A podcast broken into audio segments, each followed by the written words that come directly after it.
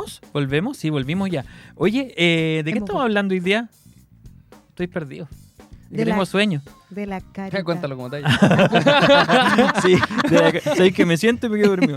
De la, de la caridad, sí. Eh, Y estamos usted- hablando sobre si la calidad, o sea, la caridad es compatible con estas generaciones que se dicen más individualistas. Es que sabéis que hay una ambivalencia, esa es la palabra, hay una ambivalencia súper grande ahí. Y, y yo creo que, que muchas veces la caridad se disfraza de algún modo. eh, y, y- Porque la me caridad también- quemar caleta con También se puede vender, digamos. Eh, claro. O sea, en el mundo de las redes sociales, en el mundo de la apariencia, ¿cierto? Yo me puedo mostrar como caritativo Exacto. y O en sea, realidad no hacer ¿Tú cachai que hay, Ah, influen- claro. hay influencers que regalan cosas, plata, Que venga acá no sé qué, que pero, venga acá. Pero claro, la regalan eh, a familias necesitadas y todo, pero lo Pero- hacen por más vistas, por más me Efectivo. gusta y esas cuestiones. Entonces, Incluso auspicios que le permite seguir perpetuando ese modelo. claro. Entonces, esta caridad ligada a la imagen como que a veces no me convence tanto. Y, pero yo digo, una ambivalente y los dos es como una caridad dirigida a objetos específicos o a grupos específicos, ¿cachai? Entonces, a veces me causa como conmoción el hecho de que eh, de ver como muchos grupos animalistas y no grupos tan preocupados de las personas. Ya, yo sé Ya, que me estoy ah, metiendo en camisa de once varas aquí. Pero, Lo sé, pero eh, eso a mí me causa como... pero que a lo mejor tienen menos visibilidad porque los jóvenes por lo general se Sí. manejan mejor en redes sociales que el mundo donde nosotros estamos. Sí, puede mientras que, no sé, por Refugio de Cristo, no sé, comercial. Hogar de digamos, Cristo, sí. Sí, pero por eso te digo, eh, es- esta ambivalencia en que muchas veces como el objeto de caridad no necesariamente es quien más lo necesita, me causa como extrañeza, por Pero decirlo que, menos. como decía Ortega, que uno hagan sus menos como otros hacen sus más, digamos. Que haya gente, yo encuentro súper bien que haya gente que se dedique al tema animalista. Y así también hay otra gente que se dedique, por ejemplo, a los niños, a los abuelitos, etcétera, etcétera. Sí, pero como te digo, es es algo que me provoca como eh, una dicotomía mental. No sé qué, no, no es algo que haya resuelto en mi cabeza nomás. Mm. Pero a veces pro- provoca contradicción en mí. Eh, no sé qué pensar, honestamente. Oye, Pero es algo que me cuestiona. perdón que interrumpa su, Ay, la su verdad que conversación. estaba la No, no, Dani. Es que, ah, gracias, estoy aquí, sean caritativos conmigo que dar también. Oye, eh, Oye, saludos desde La Serena, dice acá mi suegra linda, nos está escuchando. ay, Bueno, saludo para la suegra. doy un abrazo grande. Qué feo no- Que mande fruta. Sal- saludos, suegra. Nosotros no tenemos nada que ver. Saludos a la señora. Señora Luisa. Señora Luisa, un saludo Sí, gigante de hecho, cordial desde acá de Concepción. suegra, Porque somos súper caritativos y le mandamos un saludo con cariño, amor y todo. Así que a la señora Luisa, a tu esposa que nos escucha también, a Exacto. la Andrea, ¿no está escuchando la Andrea? Sí, No, nos está la- escuchando. Ay, Andrea. La Sí. Eh, Sí, la tiene ahí para que se quede dormida. Ah, qué bien. Sí. Oye, mira, el día de ayer una de las preguntas que reflexionábamos en esta instancia de compartir era em, ¿cómo podemos ser hoy día caritativos pero desde la vereda donde cada uno hoy día se mueve? ¿Ya? Es decir, eh, a veces sin hacer grandes porque uno dice, vamos a hacer una obra de caridad, ya, y como que nos preparamos y todo, pero en el día a día, Uh. siempre hemos conversado un poco el tema del cuando Dame uno un va pensar, manejando, va ahí pensar. manejando y se te cruza el vehículo, uno no es Ah, tan sí. caritativo en ese Sí. sentido. Ya, Entonces- pero ¿por qué siempre tenemos que sacar Oye, yo, yo la ¿Por qué no acordamos siempre del Dani, dices tú? Oye, Sí. pero, Yo, creo que el tema siempre de ser- trato. pe- pero, está bien, en el tratar, y ojalá dar un paso más, pues, pero, pero no solamente, el ejemplo del, del- auto, ciertamente, pero yo creo que el tema de la caridad y de la empatía en general se vive en el día a día desde cosas tan simples como, por ejemplo, cuando usted va a entrar a su institución, dúo, colegio, lo que sea, trabajo, eh, el saludo, partiendo del saludo, es un tema súper importante, ¿cierto? Y no es como, y el saludar no cuesta nada, como, hola, hola, hola, hola, claro que a veces uno... pero hablamos del saludo Del saludo de que, de, de nace, pasillo, del- digamos. del saludo que nace, hola, hola, ¿cómo hola. Claro? O el saludo ya más dirigido así como mirando a la persona, "Oh, ¿cómo estás? Claro, o sea, desde todo. Pero hay cosas, o sea, por ejemplo, saludar al guardia. Hola, ¿cómo Sí. está? Porque a veces uno no es tan empático, por ejemplo. Suele suceder, y yo creo que aquí, lo- y ya lo conversamos. De hecho, la jefa cuando, no sé Existe- si te ha tocado, que estás llegando y empieza a saludar.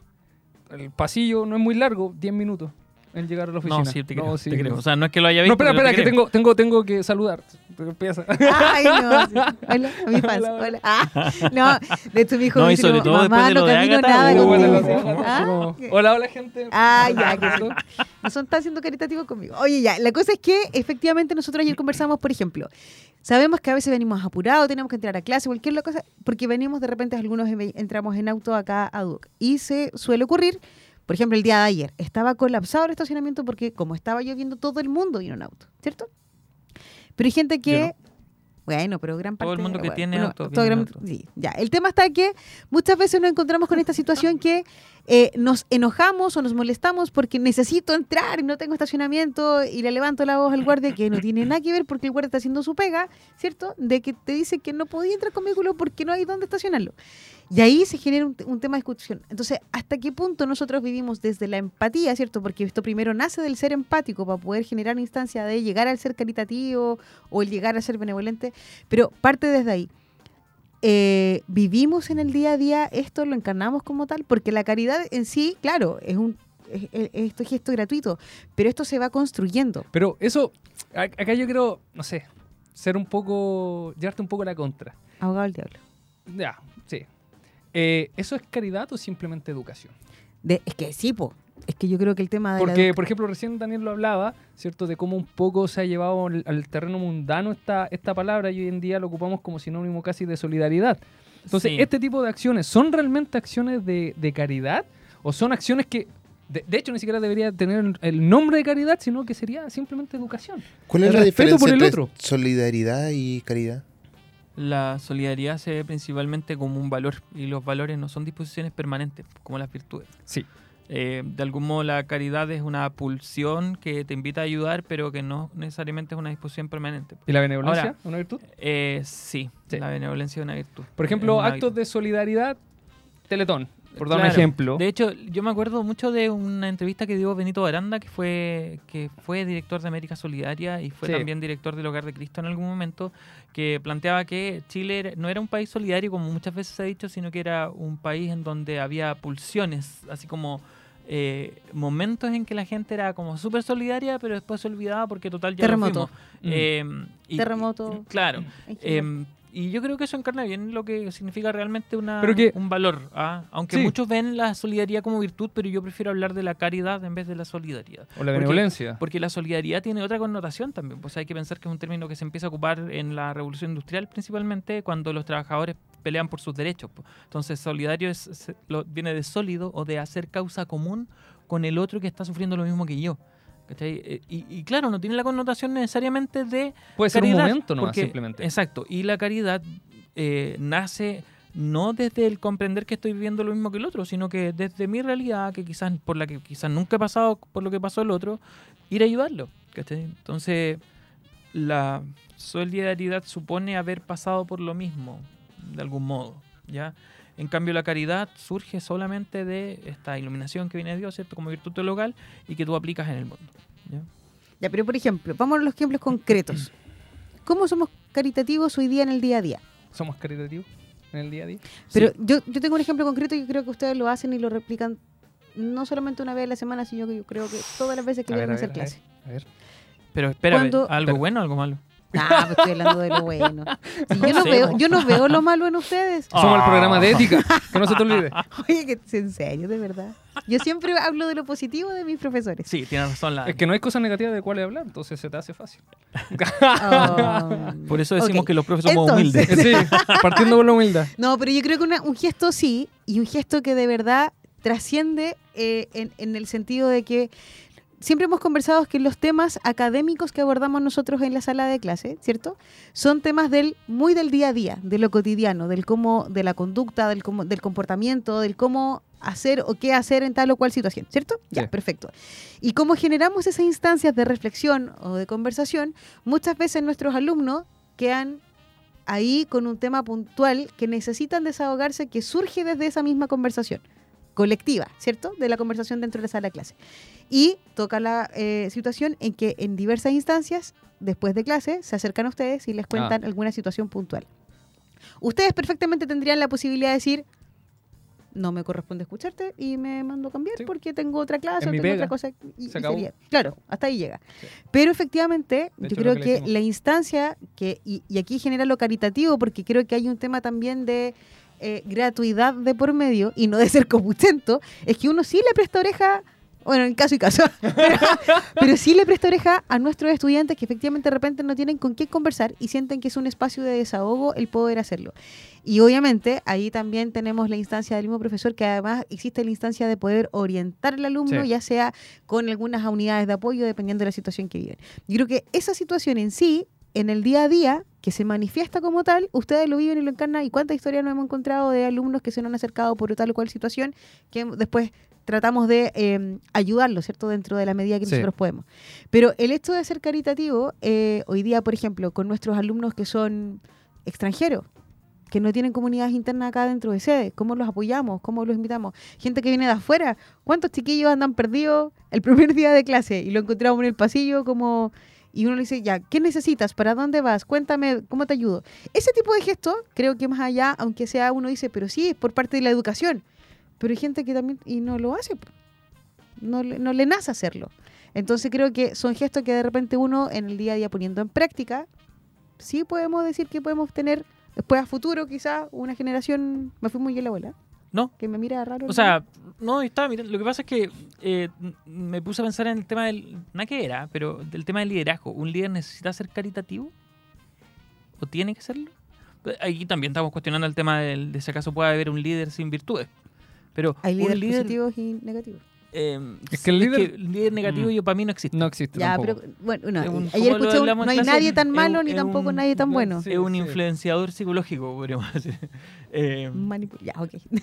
sí, Sí, sí, sí. no sé, piensa tú en Hitler, no podemos decir Sí, que era un po. buen líder. ok.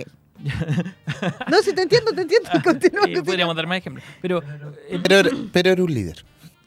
eh, O sea, ya. tenía un... el Era un jefe, pero no un líder, Sí. como yendo a la... Ya, pero vámonos al bueno, ponemos ejemplos complicados. Ya, pero yo creo que sí el líder necesita ser caritativo porque, en definitiva, una persona que lleva el liderazgo de un equipo eh, no está para mandar al equipo, sino que para preocuparse de su equipo y desde esa preocupación que el equipo esté bien.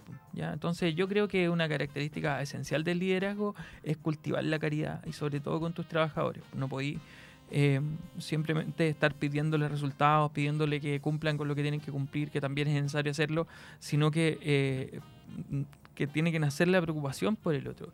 Eh, y yo, bueno, eh, no es porque yo quiera más secciones, ¿ah? ¿Para dónde vas, Dani Ferreira? pero el, el Iván es testigo y la, la Dani súper preocupada por su gente, ¿ah? hay que decirlo. Desde, lo, lo digo desde la experiencia y también porque lo he visto con otros. ¿Ya? Si no, pregúntenle al baby shower del Iván. Ay, dele con el ejemplo más recurrente que he puesto en todos Es los programas. está bueno, está bueno. Pero es que mira, yo creo que antes de eso, y, y siento que de aquí nace todo, el hecho es de no perder la, no sé si está bien dicho, pero no perder la humanidad, ¿ya? No perder, porque es- antes del trabajo, antes de los números, antes de las metas, hay personas que están realizando esa pega y esa persona tiene una historia, tiene una familia, un contexto, un ámbito social en general que obviamente es parte de tu equipo y si tú necesitas que tu equipo responda, primero tenés que velar con que tu gente esté bien. po.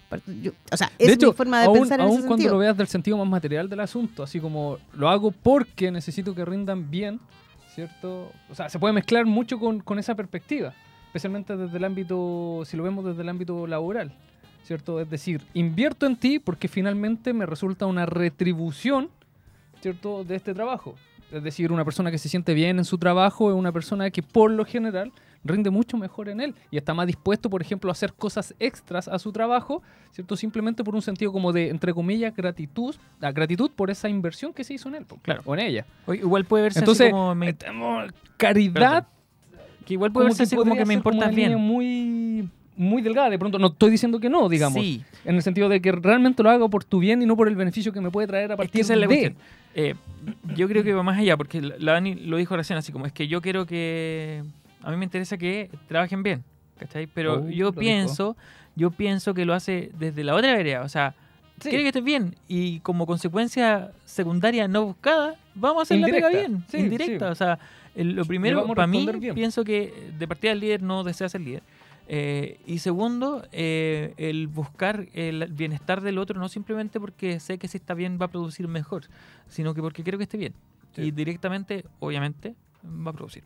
Sobre todo cuando tenéis un equipo afiatado, eh, con un buen ambiente y todo. Sí, eso es para mí un liderazgo, es un liderazgo bacán, es, ese liderazgo. Yo insisto, yo creo que el tema de la caridad, volviendo al tema que, que, que nos convoca, y por qué estamos hablando tanto de esto, porque les recuerdo que estamos dentro de la semana del programa de formación cristiana y por eso que queremos vi- vivir la caridad. Yo les el contaba que el, y el segundo semestre se viene la ética.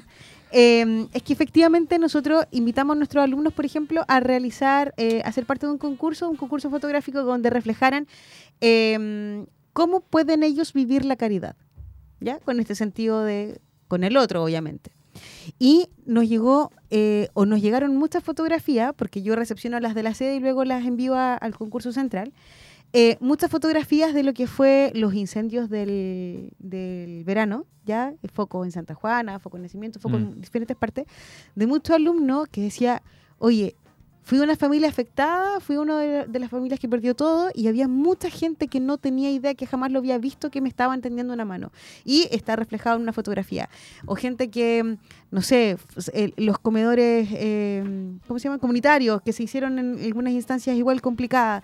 El, el cómo se vive, el vamos a limpiar una playa. Había un chiquillo de ecoturismo que nos mandó una foto de fuimos a limpiar una playa porque queremos tener espacios limpios para que podamos disfrutar todos. Eh, el, el- el sentido de cómo se vive la caridad de nuestros jóvenes, efectivamente, muchas veces, insisto, porque yo creo que erróneamente cuando uno habla de decir como, vamos a hablar de la caridad y invitamos una fundación, y todos dicen, me van a hacer socio y voy a tener que poner plata. No sé si les pasa eso, Mm. pero como que está como malamente o erróneamente asociado.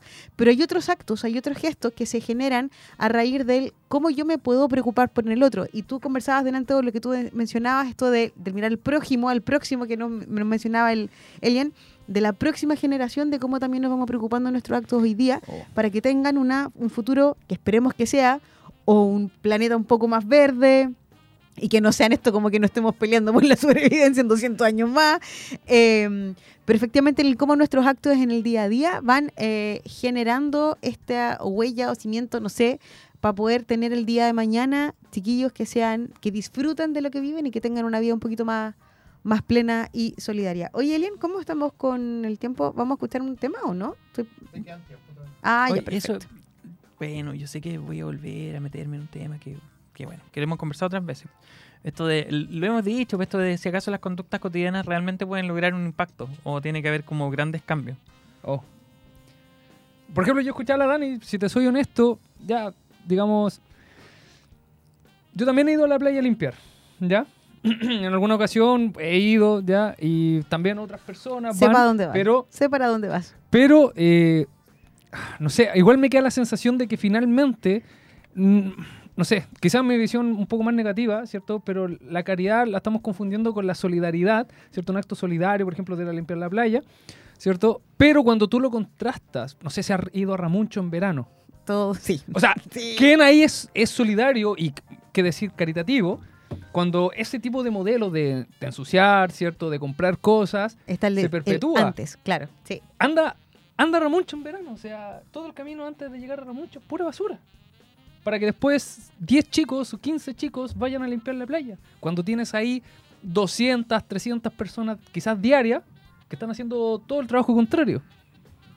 Sí, te Entonces, obviamente, te, te da cierta fe al ver que hay 15, pero 15 contra 200 diarias, Claro. 15 un- eh, una vez al mes. Y a eso vamos ¿Cierto? con, Sí. con la cuestión ¿Cierto? que- Entonces, a Ya. mí en lo, en, lo, en lo- en lo particular como que no me deja una un buena sensación. No, no, un dejo de mal Y, hay, y, hay, y lo que tú mencionabas, somos un país solidario, pero la solidaridad muchas veces se vive a momentos. Claro. A momentos no creo que no tenemos esa educación en términos generales como para decir que somos un país caritativo, una un país que o una sociedad que ayuda constantemente. Es decir, unimos causas, ¿cierto? Sí, pero las pero- causas duran el tema de los incendios, el tema de gente que eh, estaba sin hogar, ¿hasta cuánto les duró?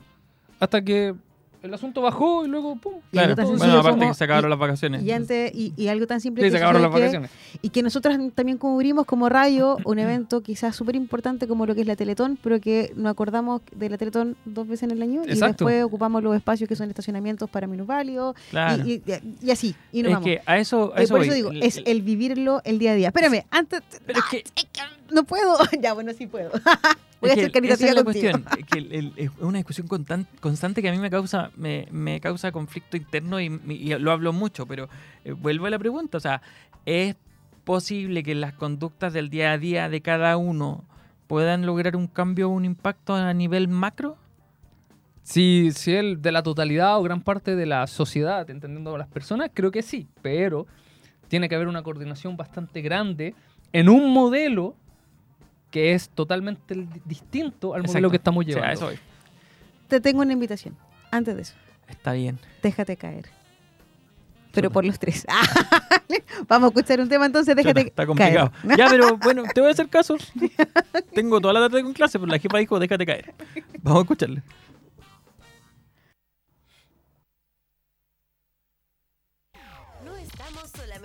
Oídos, sino también estamos contigo en todas tus redes sociales favoritas. Twitter, TikTok, Facebook, Instagram, YouTube, Spotify, iTunes, WhatsApp y en aeradio.cl.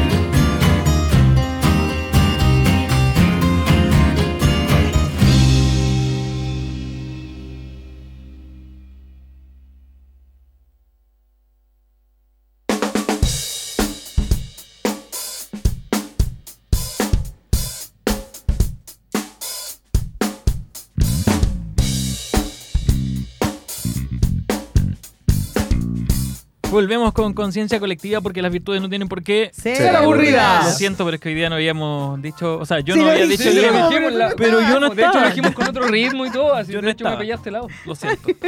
Pero si yo no estaba, no es, vale. como, es como la vieja confiable, así como, ¿con qué partimos?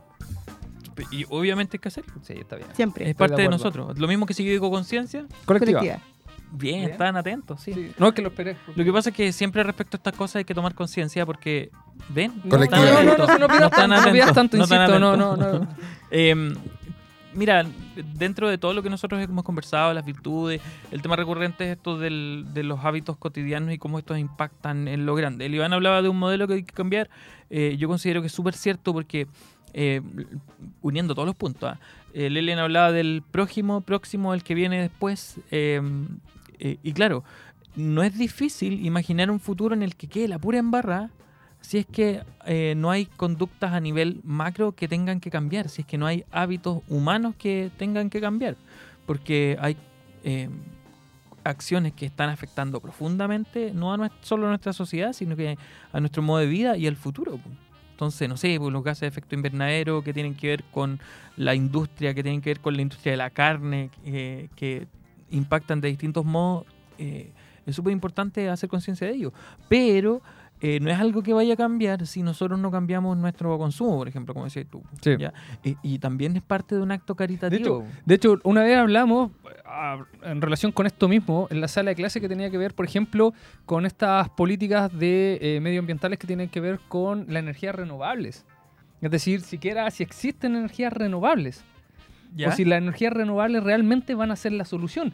Por dar un ejemplo, en, creo que en Estados Unidos salió un, una persona hablando de, mira, tengo mi auto eléctrico, así yo todo empoderado, ¿cierto? Cuidando el medio ambiente, cargando su auto eléctrico, ¿cierto? De una fuente de energía de estas como que parecen de gasolina, digamos, Sí, pero eléctrico, Sí, sí. ¿cierto? Un Y de repente le colocan en los comentarios en el video, oye, pero los- ¿te estás fijando de dónde están sacando la energía?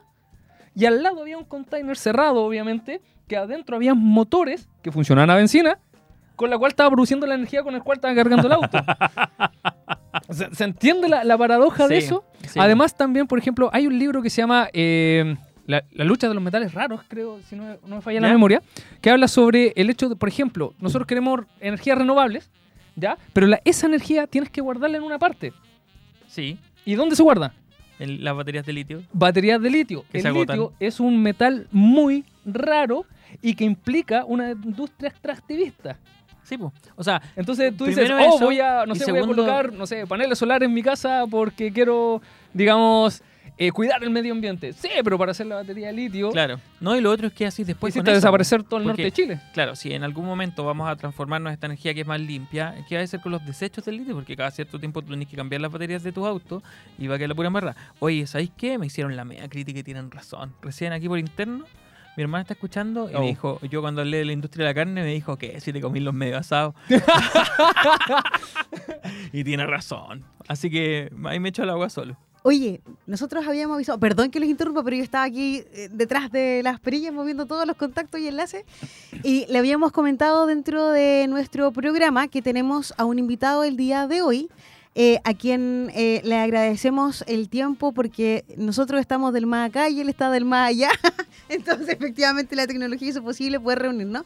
Eh, así que ahí mientras Elian está haciendo los últimos movimientos para poder estar en pantalla, les cuento que hoy día eh, queremos o contamos con la presencia de Cristian Briones. eh, Quien quizás Elian, sea un verdadero ejemplo de, Oye, de sí, caridad. hay de que verdad decirlo. su historia es Ahí tenemos un maravillosa. buen ejemplo de caridad. Sí, por supuesto que sí. Ahí están, espérame, vamos a generar el enlace mientras eh, aparece en pantalla, que yo no sé si ustedes lo han escuchado. Cristian, ¿estás por fin? Hola. ¿Cómo estás? Muy bien, ¿y ustedes? Bien, también vamos a pedirle a alguien que si me puede eh, subir un poquito el, el audio para escucharte. Cristian, muchas gracias por acompañarnos y aceptar esta invitación. Soy Daniela, quien te contactó, y te presento a mis panelistas de estrella de esta tarde, bueno, que me acompañan todos los viernes, Iván Cifuentes y Daniel Ferreira, que Hola, son Cristian, profesores del programa gusto. de formación cristiana. Hola Iván, hola Daniel. Hola. Oye, Cristian, queremos contarte que nosotros estamos dentro del contexto de esta Semana de la Caridad y queríamos buscar a alguien referente que viviera este tema y sabes que no hubo mejor nombre que Cristian Briones. Eh, yo conozco tu historia porque te, eh, te, te traje, así como el Pepe si me trajo, no, te, te invitamos en alguna oportunidad aquí a la sede a compartir tu historia y hoy día queremos también eh, invitarte a que la podamos compartir con nuestros auditores de aerradio.cl. Eh, tú estuviste eh, tu infancia en el Sename, luego viviste un tiempo en la cárcel, ahí se genera algo sumamente significativo que además eh, genera un antes y un después en lo que tú hoy día realizas. Cuéntanos un poquito como esa parte de tu, de tu vida. Eh, mírela, a ver, bueno, nadie viene como con un ADN para caer en, esta, en el tema de la delincuencia, sino que las experiencias que uno vive te llevan a caer en, en el cename, en la cárcel, en las drogas, muchas veces. Entonces el abandono de un padre, contexto de una familia que consumía droga, alcohol, pobre, sin estudio, eh, en, la, en una población eh, po- eh, pobre, con delincuencia, como la, la población José María Caro de los Pejos, Mm. y sin, muchas veces sin nada para comer, teníamos que salir a pedir o a buscar al vertedero, fruta dañada, o, o íbamos al, al- a la Vega Los Valleora a buscar fruta así dañada y cosas así. Entonces fuimos creciendo en ese contexto con mi hermano, porque, bueno, mi hermano está en la cárcel hoy, y hasta que caímos en la pasta base y, y, y entrando en esa droga, se nos hizo muy complicado la, la adicción y empecé a cometer delitos para empezar a consumir esa droga a los 13 años. Entonces mis primeros delitos eran robar espejos de micro, que los choferes miran hacia atrás. Entonces, sin saber nada, sino que con la misma, uno mismo, con los amigos, la droga, querer fumar, lo me, lo- me- me metí en eso. Y ahí eh, abandoné mi casa, abandoné mi, el colegio con mi hermano, nos fuimos a la calle a consumir más, más droga, empezamos a echar al cename, eh, empezamos a culturizarme, yo empecé a aprender los códigos de la delincuencia, eh, empecé a hablar como delincuente, a, aprender las normas y, y- y me hice violento en este, en este mundo donde mm, lamentablemente en ese tiempo las personas que te cuidaban no eran profesionales y no tenían las herramientas como para guiar a los, a los niños, a los, a los jóvenes en, el Sename de ese tiempo. Bueno, hoy día no es, no es mucho la diferencia, pero por último trabajan profesionales, eso es lo Sí. que son más le exigen una profesión. En ese tiempo no. Era cualquier persona nomás. Entonces eso dañó tanto que arraigó una cultura de violencia dentro de estos centros del Sename porque estos tíos que le decíamos nosotros te, te, te invitaban a solucionar los problemas con peleando a combo con los otros niños. Entonces invitaban a todos los otros niños a hacer el círculo y tú tenías que pelear al medio para resolver los problemas con el otro niño. Y así eh, fuimos eso se fue como pudriendo, digámoslo así, por la misma administración de quienes nos cuidaban a nosotros, que ellos necesitaban la violencia y eso se arraigó. Y hoy día está muy complicado poder sacarlo de ahí porque ya hay una cultura de violencia, una cultura de delincuencia. Y así fui creciendo. Ya el paso normal era caer en la cárcel. Ahí estuve siete años en la cárcel. De la cárcel salí con más de 20 puñaladas, 30% quemado, consumí droga, eh, eh, siempre tomábamos alcohol, eh, y, y nunca tuve una oportunidad de poder salir adelante, de poder eh, cambiar, de poder tener alguna herramienta. eh, y salí así en libertad, eh, siete años, eh, igual con, con muchas cosas de, o sea, igual en la cárcel uno viví, sobreviví, todo eso, pero igual uno no quiere volver, sobre todo cuando ya yo todo apuñalado, quemado, la sufrí harto también. Y entonces fui torturado también adentro de la cárcel eh, por algún, por algunos gendarmes. Entonces, eh, no quería insertarme en la sociedad, pero por tener antecedentes no podía. Y tenía la otra posibilidad de robar, que era el contexto donde llegaba, donde todos ahí me conocían como delincuente. Entonces, tuve varios meses tratando de intentar buscar trabajo y no pude hasta que volví a robar nuevamente y caí preso, ahí, ahí conocí a un sacerdote y, y es el que me dio la oportunidad, el que creyó en mí y hoy en día pude salir adelante. Cristian, años Cristian, y llegué a esta fundación. cuéntame un poquitito. Tú estuviste en la cárcel siete años, saliste, volviste a caer en la cárcel y ahí hu- hubo un antes y un después donde genera este quiebre para poder después tomar la decisión. ¿Qué hacemos? O sea, o sigo delinquiendo o definitivamente busco algo que, que me permita seguir avanzando. Claro. Claro, bueno, esa oportunidad se me dio en la cárcel al final con un sacerdote que no era de gendarmería, sino que era un sacerdote que va a visitar y ahí yo en realidad hice una amistad con él por interés, porque yo le ayudaba y me regalaba unas lucas, pero siempre daba un consejo él, de verdad, para ser sincero. Entonces, eh, siempre me daba consejo y me decía, hay una fundación, anda, allá te vamos a recibir y al final cuando egresé de la cárcel nuevamente, después de tres años, eh, fui y lo busqué. Lo busqué y ahí me entregaron una oportunidad. Primero me fui a un centro de rehabilitación a dejar las drogas, después me fui a trabajar con ellos a- a- a- en la fundación. Como no tenía ninguna herramienta, empecé haciendo aseo y, y empecé a estudiar en las tardes. Así que empecé a sacar mi primero, segundo, tercero y cuarto, después mi carrera profesional, después me hice cargo de un programa, de un taller en esta, en este, en esta En la fundación, fundación. Paternita, y de ahí eh, saqué mi carrera profesional con validez. Bueno, y, y ya no hacía aseo, terminé, me pasaron una oficina, terminé haciéndome cargo de este taller que lo transformé como en un programa, creció, lo instalé en dos cárceles más, hacíamos eh, rosario al interior de las cárceles juveniles. eh, entonces, y ahí me desligué de eso, pero gracias a esa oportunidad eh, salir adelante eh, para poder cambiar. Y ahí nosotros, porque hablábamos de, este tema de la caridad y pensamos en ti, porque efectivamente tú generas un, un proceso, eh, ciertamente, de reinserción, donde luego de trabajar o de participar de la fundación de, este mismo sacerdote que te invitó a salir de esto, eh, creas tu propia fundación y además que hoy día tienes un emprendimiento que tiene un sello súper importante. A ver si nos puedes contar un poquito la Fundación Dimas y Aguas Purificadas Dimas también, ¿cierto? Claro. Bueno, eh, después de estar siete años más o menos en función maternita, quise como empecé yo a hacer charla en todo ese tiempo con mi gente y hice mi contacto y bueno, naturalmente se dio que surgió una fundación. Mi idea siempre fue como hacer una empresa con que trabajaran personas con antecedentes. Ese era mi objetivo cuando, pero bueno, eh, se dio la fundación y, y- y empezó a crecer y se empezó a ser conocido muy rápido. Bueno, yo soy muy creyente en Dios igual y siento que igual Dios está como apoyándome acá, pero también uno ha hecho harto esfuerzo y harto trabajo y harto eh, contacto y, y tratar de sensibilizar a la gente eh, la importancia de la reinserción o inserción eh, de, de personas que están libertad porque en el fondo es la única forma de, de combatir la delincuencia, si ya llevamos años eh, en, seguridad y en seguridad y de, cada vez la delincuencia está más violenta, hoy en día ya estamos hablando de, de grupos organizados, organizados que, que de verdad que van, van a, van a hacer, va a provocar el efecto como igual con México, que van a asaltarnos con fusiles, donde eh, donde no, no va a ser muy complicado el tema.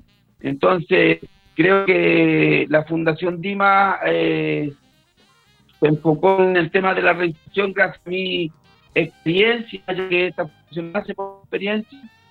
Y ahí eh, hicimos, nosotros tenemos un convenio con Gendarmería para trabajar al interior de las cárceles. En este convenio nos, nos permite nosotros arreglar espacios de las cárceles e intervenirlos con eh, eh, profesionales.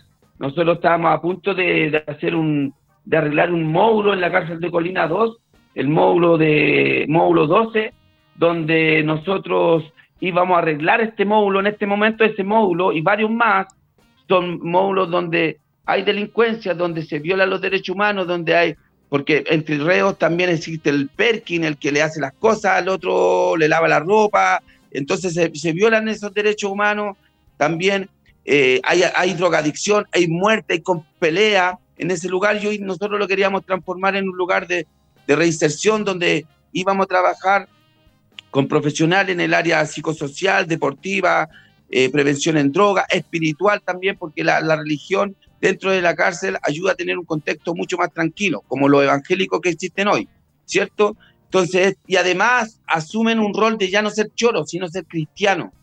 Y dentro de la cárcel ser cristiano no es ser respetado, ¿ya? Tampoco te pasan a llevar porque crecen que los, los presos creen mucho en Dios, entonces si soy un buen cristiano, un buen hermano, digámoslo como se dice ahí, te respetan, incluso te invitan a almorzar, te piden que hagáis una oración, pero si ven soy un hermano que soy descarriado, digámoslo así, no te respetan y te, te pegan tu charchazo, y te- si ven que estáis fumando, y porque no puedes fumar los hermanos, los hermanos, te quitan el cigarro.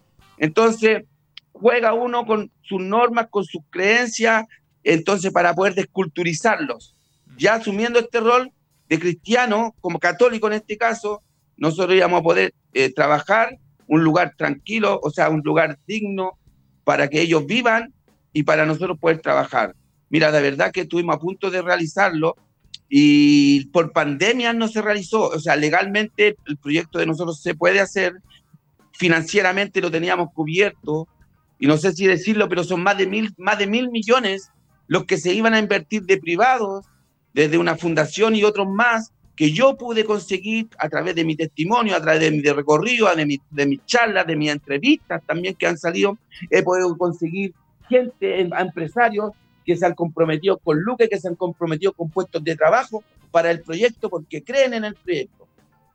Y eso- yo luchando tantos años, lamentablemente la pandemia, con todo para poder trabajar, la pandemia incluso estuvimos trabajando, yendo a la cárcel, más de 15, eh, 15 personas estuvimos trabajando, dentro de esas personas estaba mi hermano, que estaba cumpliendo una condena de 15 años, que hoy en día él ya también va a salir adelante gracias a él y gracias al apoyo que le vamos a brindar, porque él ya está demostrando desde adentro, tiene una empresa dentro de la cárcel, pudo lograrlo, pero gracias al esfuerzo de él, gracias a que él pudo entrar materiales eh, y nada más.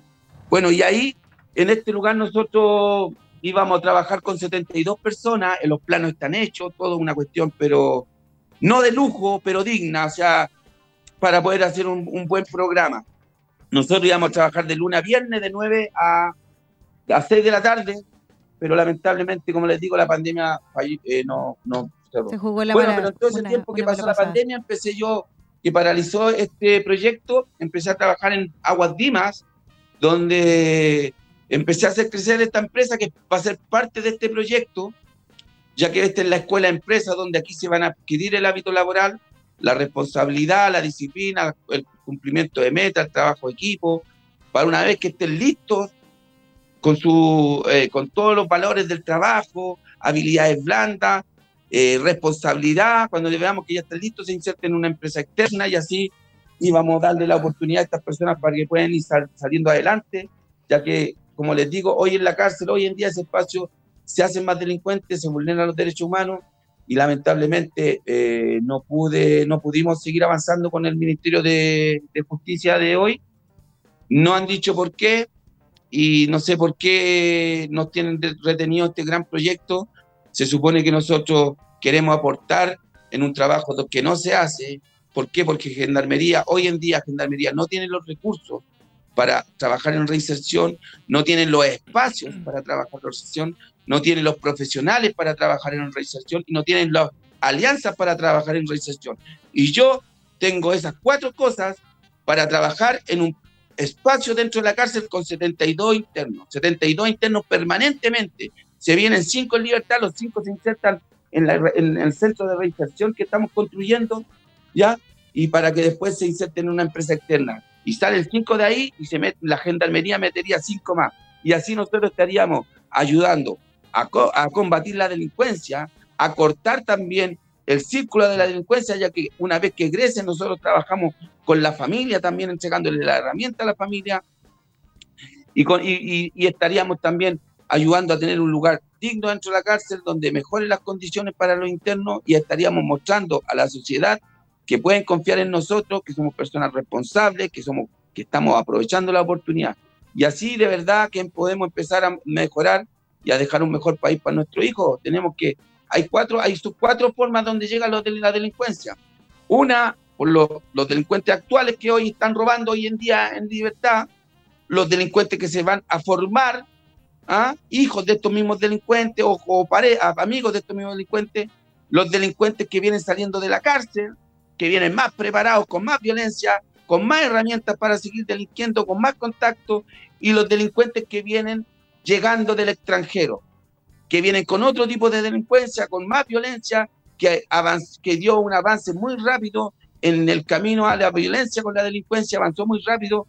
Entonces, eh, es algo que necesitamos abordar y nuestro proyecto lo, lo, lo, lo aborda completamente, pero lamentablemente eh, el ministro de Justicia de hoy no, no nos da una respuesta y no nos dice nada para poder concretar nuestro proyecto, que se supone que eh, ayuda al país, pero no sé qué pasa. Mm. Oye, Así que ahí estamos con mucha decepción con todo esto que está pasando. Me les doy gracias a ustedes porque me, me ayudan a, a poder contar esto, que creo que es una. Es una- sí. Es una brutalidad lo que están haciendo. O sea, además de, de basurear el trabajo que yo llevo realizando por mucho tiempo, al no dar una respuesta, porque podría decir, ¿sabe qué, Cristian? No se puede por esto. Cristian no se puede por esto, o Cristian se puede. Sí. Eso es lo único que estoy pidiendo, un poquito de respeto a un ministro que va a pasar su temporada acá y después se va a ir a hacer clase a la universidad y se, quizás se va a olvidar y nunca más va a hablar del tema de reinserción. Sí. Y el ministro que hoy en día tiene la posibilidad de hacer algo distinto con nosotros, no lo hace, no sé por qué. Oye, Cristian, Entonces, ¿por qué con el otro gobierno se podía y con este no? Oye, Cristian, tengo una duda. Más allá de- del tema, ¿cierto?, de, de ministro, el lado político, ¿cierto? ¿Cuáles son las dificultades que tú ves que se presentan, digamos, más cotidianamente para el desarrollo de, de tu propia actividad? Mira, la verdad es que eh, la que yo, lo que podría ver yo es que no, veo, una barrera para esta posibilidad que es tan importante para el país. Yo creo que deberíamos unir fuerzas para poder sacar adelante este proyecto, porque es un proyecto que ayuda a, a intervenir la cárcel en el lugar donde se hacen más delincuentes. Entonces, las barreras que yo veo son ninguna en este momento. Creo que deberían facilitar. Podrían decirme, oye, está sin la cárcel, no hay dónde hacerlo. Oye, hay. Si me dijeran eso, yo les digo hoy día, los módulos están hacinados, los módulos, pero hoy el módulo 2 de la cárcel de Colina 2 hay 20 personas, ¿ya? Y en ese mismo módulo, en el módulo de al lado, hay 150, en el mismo espacio. Mm. Y ahí tienen, o sea, un módulo lo tienen casi desocupado y lo tienen con 20 personas. ¿Por qué? Porque el set, porque es de- también es de reinserción, pero 20 personas en una cárcel que hay 3.000 para reinsertarlo. Cristian, Ah. Mira, queremos dejarte, tenemos un, un tiempo igual súper acotado, pero queremos eh, Sí. pedirte si nos entregas, primero agradecerte y, y déjanos a lo mejor algún número de teléfono, algún contacto, si es que obviamente más personas pueden ayudar a esta instancia que es sumamente positiva, y porque además tú dentro de tu, de tu emprendimiento trabajas con gente que, eh, que, que salió de la cárcel, ¿cierto? Que queremos Claro. reinsertarlo en el ámbito porque trabajas solamente con para el foco de reinserción, ¿cierto? Y que Claro. sin, sin lugar a dudas es una ayuda. Cuéntanos a aquellos que puedan colaborar, cómo pueden hacerlo, a dónde te escriben, cómo se contactan contigo para poder también extender esto y que ojalá no solamente se replique en Santiago, sino que a lo largo de todo regiones, Chile. sí. Sí, mira, la verdad es que el proyecto nosotros eh, trabajamos ya hace tres años, nació Guadima, hoy día somos cinco personas las que trabajamos, que tienen antecedentes y, y todos han pasado por la cárcel. Bueno, el, el Sebastián lo alcanzamos a, re- a rescatar antes que llegara a la cárcel porque había estado en Tiltil, en el Sename, varias veces y hoy en día está metido en cosas de tráfico hace un tiempo atrás y cosas así, así que y él, y bueno, y así personal somos como cinco y, y, y la verdad es que eso es lo que necesitamos hacer. Nosotros nos dan una oportunidad y la aprovechamos porque es la oportunidad. Y de verdad que yo le digo a la sociedad que, que por favor, te- yo sé que hay mucha rabia, yo sé que hay mucha eh, frustración, porque de repente las personas tienen que estar a- a- a encerradas y el, y el delincuente afuera y, y todo esto lo que hablan, pero, pero si de verdad nosotros hacemos las cosas distintos, si nos vamos en seguridad, está bien, más carabineros, está bien, pero tenemos que irnos también en la reinserción, porque ¿qué vamos a hacer con las personas? Yo veo, disculpe que lo diga, que sea tan fuerte, yo veo la única solución, que si seguimos así, irnos a otro extremo, o sea, cadena perpetua, porque en el fondo nos estamos haciendo daño.